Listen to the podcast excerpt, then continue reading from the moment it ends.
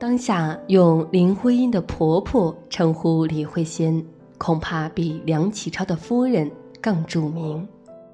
李慧仙恐怕也想不到，她的儿媳隔了一个世纪，依旧是全民女神。因为李慧仙完全不是女文青，女文青们回形针一样曲折绵密的心路历程，她 get 不到点。她是一个剑胆琴心、直来直往、利落泼辣的女人。她出身名门，父亲李昭仪在道光、咸丰、同治、光绪四朝为官，最高做到顺天府尹。相当于今天的北京市长，她是父亲极其宠爱的女儿，在京城最优越的环境养尊处优当大小姐，受到最好的教育。然而，读书多不等于矫情，教育从来都让女人更洒脱，而不是憋在自己的心灵花园里出不来。李惠仙识文解字，却一点都不矫情。一八八九年，广东乡试，他的堂哥李端芬担任主考官。十七岁的梁启超是众多参考的举子之一。发榜后，他名列第八，成为当时耀眼的新星。李端芬马上想到了堂妹。此时，李惠仙二十一岁，待字闺中。就由堂兄做主和梁启超订婚，两年后完婚。婚后，京城姑娘李慧仙在广东新会县茶坑村开始了新生活。梁家家境贫苦，父辈教书为生，半耕半读，家里只有几间房子。南方炎热潮湿的天气和北方差异巨大。甚至南北语言都不通，可是大家闺秀真正的可贵在于忍耐和眼力。李慧仙毫无怨言，她学粤语、挑水、做农活，伺候只比她大两岁的梁启超的继母，婆媳关系特别融洽。她做什么都很有兴头，勤俭持家。但从嫁妆里拿钱给丈夫买书，从不手软，还接济了一大帮梁家和李家的孩子。鼎盛时期，梁家午餐就像流水席，每天十几个人吃饭，谁吃完谁先走，不够再回来继续吃。戊戌变法失败后，梁启超只身逃往日本。李惠仙带着全家避难澳门，他很清楚自己的精气神会影响一家老小的情绪，从不表露半点困难，大事化小，化繁为简，举重若轻，尽力不让琐事干扰梁启超的事业。其实，他才是梁家真正的顶梁柱，非常有分量的家庭主妇。家庭主妇和职业女性哪个更有能耐？李慧仙和林徽因犹如两个典型代表。事业女性林徽因冰雪聪明，专业技能突出，但骨子里有点惧怕家庭琐事。尤其梁家七大姑八大姨特别多，可是不喜欢不等于不用心和做不好。她拿出做学问的劲头处理家事，即便在李庄逃难，也能用建筑知识布置家庭，空间利用得体，装饰摆放美观，让儿女觉得一花一草都好看。模范全职太太李慧仙，大气智慧，沟通能力出色，掌管全家人财务，合理分配发放。既能张罗二十口人吃饭，也能陪伴老公孩子阔谈，上得厅堂，入得厨房，怎么会不辛苦？但她有担当。优秀的女人在哪儿都出挑，无论家里还是家外。甚至优秀是一种习惯和修养。大多数出色的职业女性，真让她们回家当全职太太，也能做得不错。而那些能干的全职太太，放他们出来拼职场，也差不到哪里。最怕的是什么都做不好，什么都拎不起来，还什么都抱怨。通常智商极高的天才，情商都略有点弱。天才们凭借智商就能纵横世界，用不着情商增粉，不用就会退化，所以情商常常在比较低的水平徘徊。这一点，梁启超不幸躺枪。一个爱上别的女人的男人，居然给太太李慧仙写了这么一封真诚的信：“余归狱后，寓意思念慧珍，由敬重之心生出爱恋之念头，基于不能自持，明知待人家闺秀，不应起如是念头，然不能治也。酒懒人散。”终夕不能成寐，心头小鹿忽上忽落。自古生平二十八年，未有如此可笑之事者。不知慧仙闻此将笑我乎？亦恼我乎？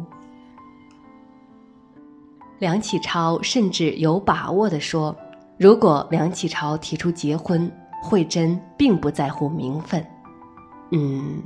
李慧仙接到这样的皮球，确实不知道该闹还是该恼，至少她绝对不会笑。让梁启超欲罢不能的女子叫何慧珍，是檀香山保皇派会员的女儿，中英文和粤语极佳。梁启超做演讲，经常引经据典，纵论古今。何慧珍都能准确贴切的翻译，即使不懂汉语的美国人也听得津津有味，这让梁启超刮目相看。不仅如此，何慧珍熟读梁启超经典，对时局政治也有自己的看法。他一点都不矫揉造作，英文报纸上有批评梁启超的文章，他也能论说透辟的回应。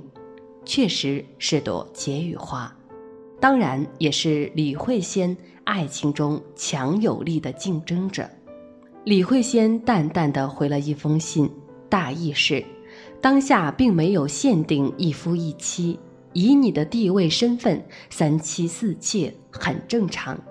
如果你真喜欢这女子，我告诉公公，做主给你娶回来便是。如果你并不真想娶她，就别把自己弄得神魂颠倒，保重身体要紧。这封信口气淡然，态度坚决，策略得当。第一，梁启超作为一夫一妻的倡导者，怎么好意思带头纳妾？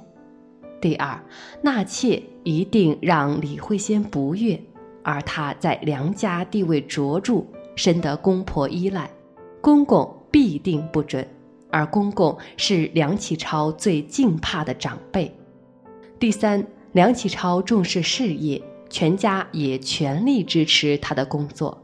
为了其他女人丢魂失魄，影响事业，连他自己都不能接受。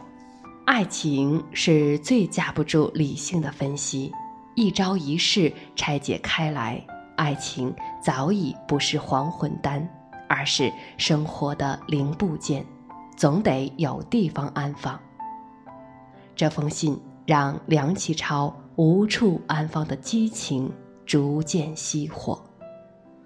李慧仙很清楚，爱情里没有大度，爱你就是不允许你爱别人，就是非此即彼，帮你娶个情投意合的妾。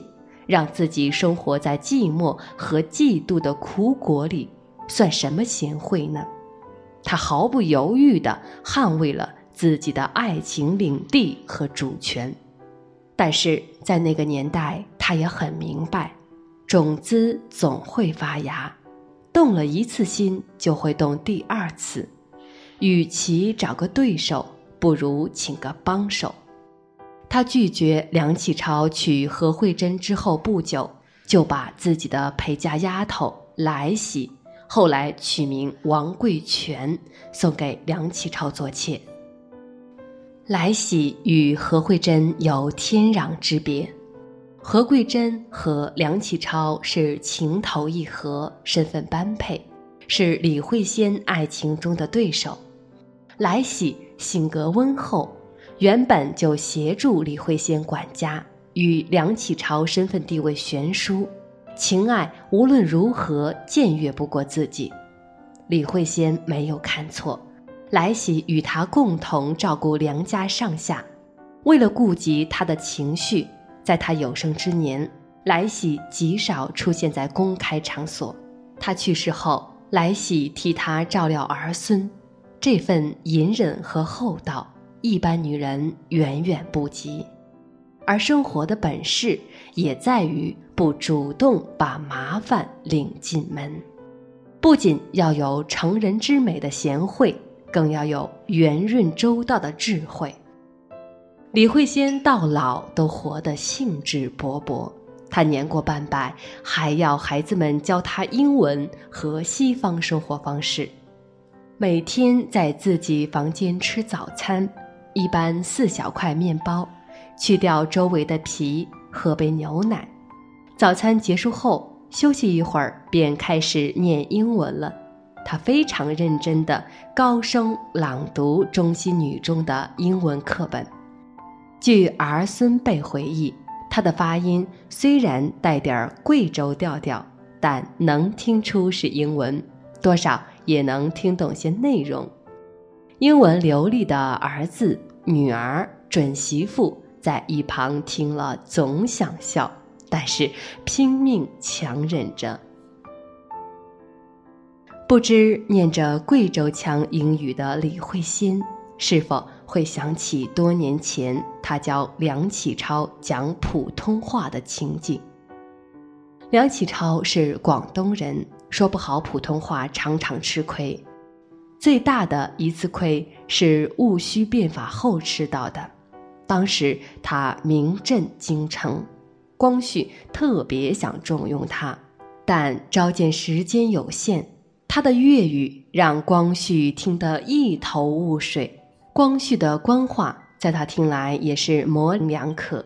两个彼此想靠近的人都被对方烫到了。皇帝渐渐心烦，勉强赏了他一个六品小官。梁启超懊恼极了，大事将成，却败在方言这个小节上。京城长大的李惠仙立刻收了这个徒弟，每天专职家教，耐心陪练。没多久，徒弟就能用普通话和别人交流了。这难道？不是夫妻之间最美好的共同语言吗？天地之间，晨昏之下，清风之中，你侬我侬，生活都成了秀恩爱的背景板。李慧仙陪伴梁启超三十三年，五十五岁因乳腺癌去世。梁启超写下多篇悼念文章，在。《记梁夫人文》中，他说：“我得有阙，君师匡之；我生多难，君弗将之。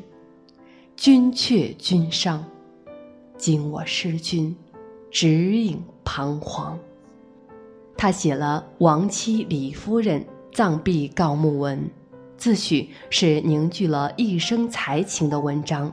命梁思成、林徽因熟读背诵。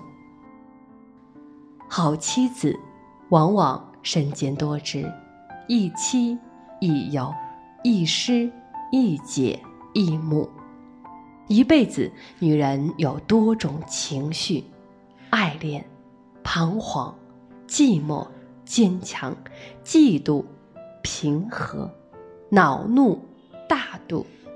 李慧仙的难得在于这些复杂的切换，她全都 hold 住了，既有大场面的智慧，也有生活细微处的聪明。愿你我都能读懂别人的故事，过好自己的一生。我是雨墨，如果你想找到我，可以搜索汉字“普康好女人”，关注我们的公众号。普是黄浦江的浦，康是健康的康。如果你想加我的个人号，可以搜索拼音全拼“普康好女人”。好的，今天的节目就是这样。感谢您的陪伴，我们下期再会。